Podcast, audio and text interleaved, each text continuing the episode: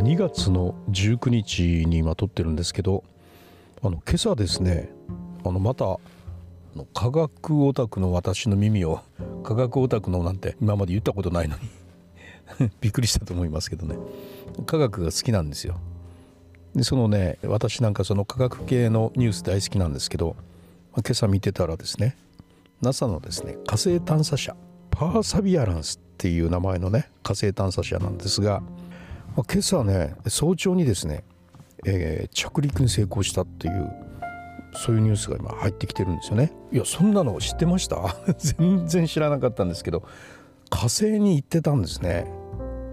いや驚きましたね。普通に火星に行って普通に着陸して全然知らなかったんですけど僕なんか科学オタクとか言ってる割には全然知らなかったんですけどね、えー、皆さん知ってましたよね。すいません。でね着陸は難易度が高いということで恐怖の7分間って言われてるらしいんですよね。まあ、7分間で着陸体制をとってスーッとスムーズにねランニングするんでしょうけど、まあ、このね今朝のですね午前5時55分頃に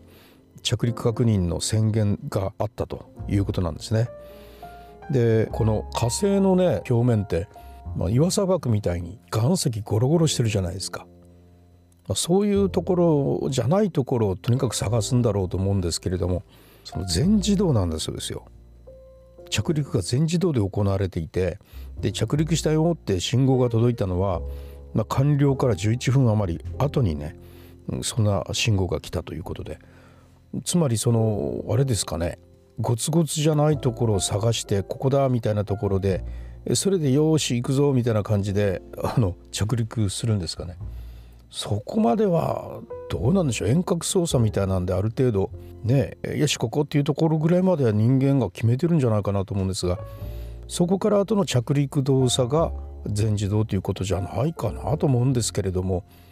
いやでもそのね着陸の最適地点まで探してそして見事に着陸するっていうんだったらこれはやっぱすごいですね。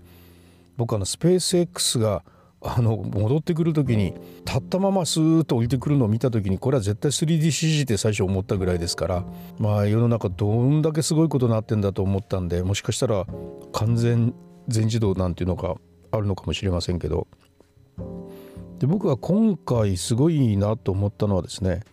あのまあこれまでにもその火星に到着したっていうのはね、まあ、当然これまであるじゃないですか。でさらに今回僕がねすごいと思ったことがね今回そのパーサビアランスっていうのがね今から、まあ、数年間そこで残ってね仕事をするんですがどんな仕事をするかというと一つはあの興味深いのは生命の痕跡を探るっていうことをするんですよ。数十億年前に存在していた可能性のある生命の痕跡を探るってで結構なんかね火星には生命があってもおかしくないなんてことはよく言われてるじゃないですか。でそれを探るということでね、まあ、それは非常に夢があっていいことだなと思うんですが今回ですねさらに僕がものすごくこう興味があるのはヘリコプター飛ばすっていうんですよね。ヘリコプターですね。でこれですねなんかインジェニュイティっていう名前のね小型ヘリコプターということでまあなんかヘリコプターといういわゆるヘリコプターと言われてなんか想像するようなあんな形ではないですね。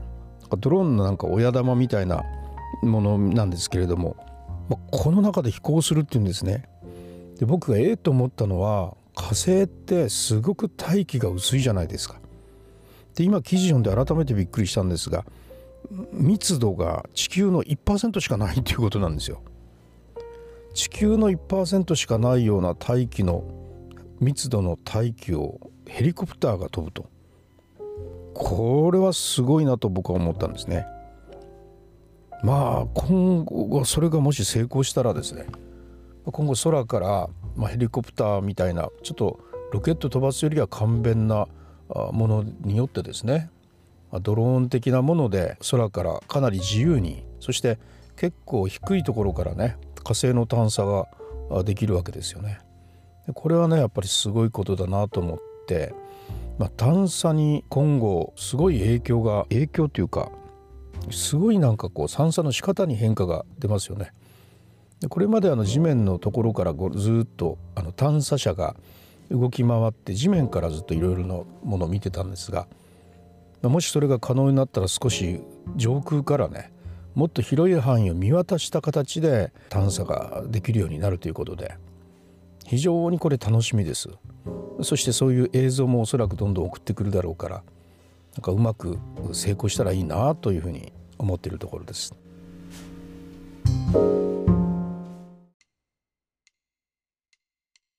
はいいかがだったでしょうか？都市伝説が好きとか言いながら科学オタクとかそういうことまでいろいろ言ってますけどまあいろんなのが好きなリュースタイルでしたそれではまた。